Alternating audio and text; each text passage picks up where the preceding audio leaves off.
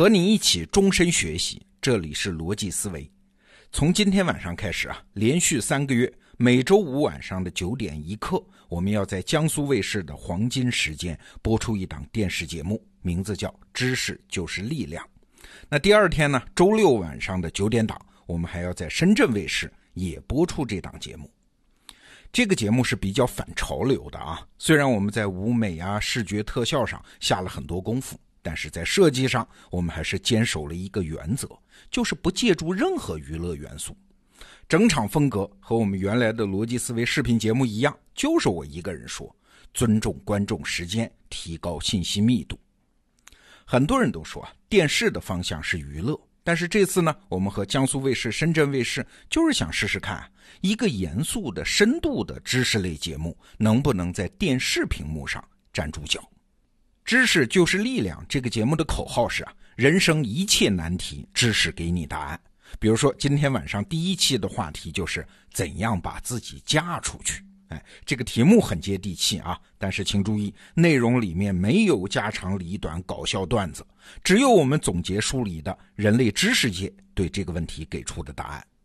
你也许自个儿没有这个问题啊，但是你身边的朋友有没有想知道怎么把自己嫁出去的嘞？他需要这个知识的嘞？哎，欢迎大家今天晚上到江苏卫视，明天晚上到深圳卫视捧场。好，广告做完了。下面我就跟你聊聊为什么我们要做这件事儿。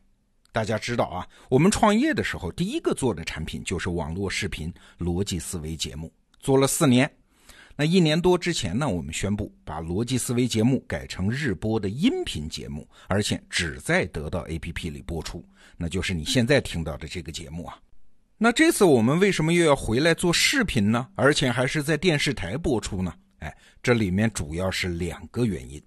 我在说的时候，顺便也跟大家聊聊我们对内容市场的未来判断，希望对你也有启发。第一个原因啊，是我们在预判知识服务市场即将迎来一个高成本时代。你可能会说，做产品这企业的本事就是要把成本搞得越来越低呀，像小米啊，就是把成本降到最低才做成功的呀。对，但是实体产品和虚拟产品不一样的。你想，一个实体的工业品在互联网时代，因为协作网络变得更加高效率吗？成本确实会越来越低。但是，一个虚拟的内容产品、知识服务产品，它因为通过互联网分发，头部效应就会越来越明显。而头部打造靠什么呢？就是靠各方面的成本堆出来的嘛。这里讲的成本不只是钱啊，还有什么人才啊、时间呐、认知啊等等社会资源。你想啊，我们一直在说得到 APP 走的是精品策略，为啥？就是因为我们判断虚拟的内容产品通过网络分发之后，只有精品才会成为市场头部，才有机会服务大部分用户。所以啊，我们在打磨一个产品、一个课程的成本投入上，也是市场上最高的。一个课程经常要全职团队干上半年甚至一年才能上线。但是啊，市场是在演化中的。这个趋势不仅我们看到了，整个市场也会渐渐明白这个道理的。所以现在你看到的知识服务市场中那些粗制滥造的产品，很快就会出局，而留下来的都是要做精品策略的嘛。我们为什么现在就向同行公布了我们所有内容操作的细节啊？如果你感兴趣的话，可以到咱们得到 APP 的首页去搜索“品控手册”四个字儿啊，你就能看到我们公布的这些细节。那为什么要这么做呢？就是为了推动行业向精品方向演化的进程。但是问题来了，大家如果都做精品，我们得到 APP 自己的生存优势怎么保证呢？哎，答案是继续做更好的精品，继续推动头部产品的成本升级。这个预判啊，不是我们在瞎猜。事实上，在电影啊、游戏啊等等互联网内容产业里面，这个规律都在反复重演啊。一个新的内容载体刚出现的时候，通常内容品质都不行。就拿互联网视频来说，刚开始也是各种粗制滥造啊。但是你今天再去看看，投资上亿元的网络综艺节目已经比比皆是了。甚至刚刚冒头的短视频平台，刚开始主打的也是什么低成本呐、草根制作啊、降低视频制作的门槛啊等等，说的也是这一套。但是就在今年，业内就有人告诉我们啊，他们制作一个短视频平台上的作品，成本已经到了三十万和五十万。你看，市场的红火总是会倒逼成本的高企呀，这是竞争演化的必然趋势。说到这儿，你就知道了我们为什么要做《知识就是力量》这个电视节目了。我们其实做的不是电视节目，而是借用了电视技术的、成本更高的、协作圈更大的、面对全社会的课堂，是在探索知识服务产品的升级道路啊。好，这是我们要解释的。我们做《知识就是力量》这个电视节目的第一个原因。那第二个原因呢，是我们看到了改变电视产业价值网的一个机会啊！价值网最近在我们节目当中是高频词啊。好，我们先来看看过去电视产业的基本逻辑。那逻辑很简单，就是用好内容提高收视率，用高收视率去吸引广告客户，来完成这个商业逻辑的闭环。但是你发现没有啊？这两个逻辑环节都有点问题啊。第一。收视率高的内容，它就一定是好内容吗？一定是符合公序良俗和主流价值观的内容吗？不一定啊。第二，收视率高就一定广告收入高吗？也不一定啊。事实上，我就知道啊，有一些城市电视台经常播出一些调解家庭纠纷的节目，那个收视率很高的，大家都爱看热闹嘛。但是，好的商业品牌是不愿意和这种题材沾边的，在电视上吵成一团。好品牌怎么愿意站在旁边呢？所以这种节目即使收视率高，广告收入也不高。我们前几周啊，在讲价值网络的时候就谈到，一个产业的难题是很难通过这个价值网络的内部调整彻底解决的，往往需要在这个价值网络中引入全新的元素。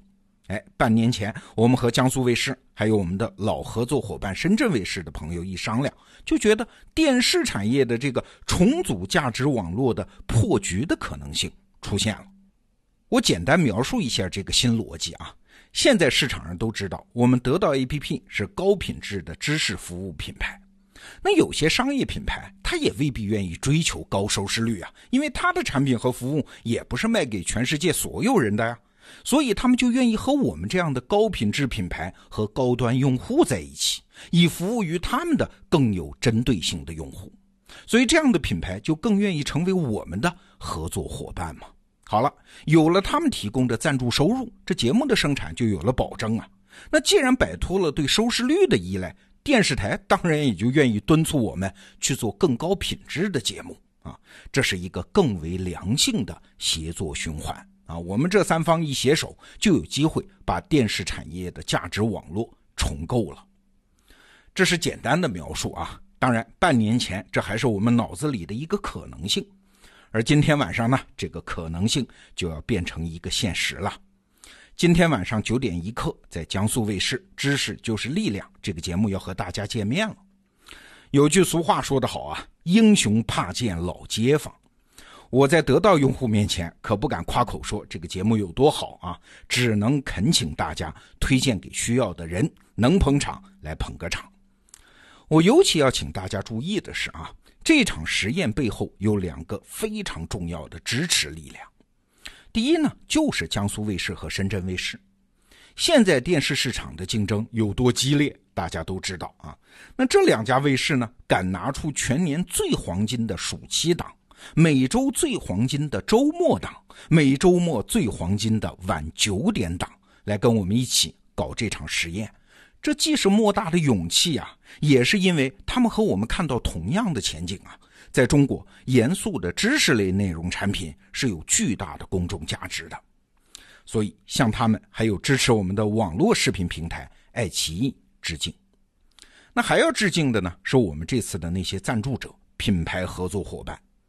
您懂的啊，在品牌赞助市场上，有勇气摆脱对收视率的依赖，专心服务自己的超级用户，这是一个多么大的勇气啊！如果不是有充分创新意识的企业，如果他们的内部决策流程不是非常高效的话，他们是不可能做出这样的决定的。好，在这儿我要把他们的名字再念一遍：这次知识就是力量的品牌合作伙伴有碧桂园、卡萨帝、梦之蓝、中信银行信用卡，向他们致敬。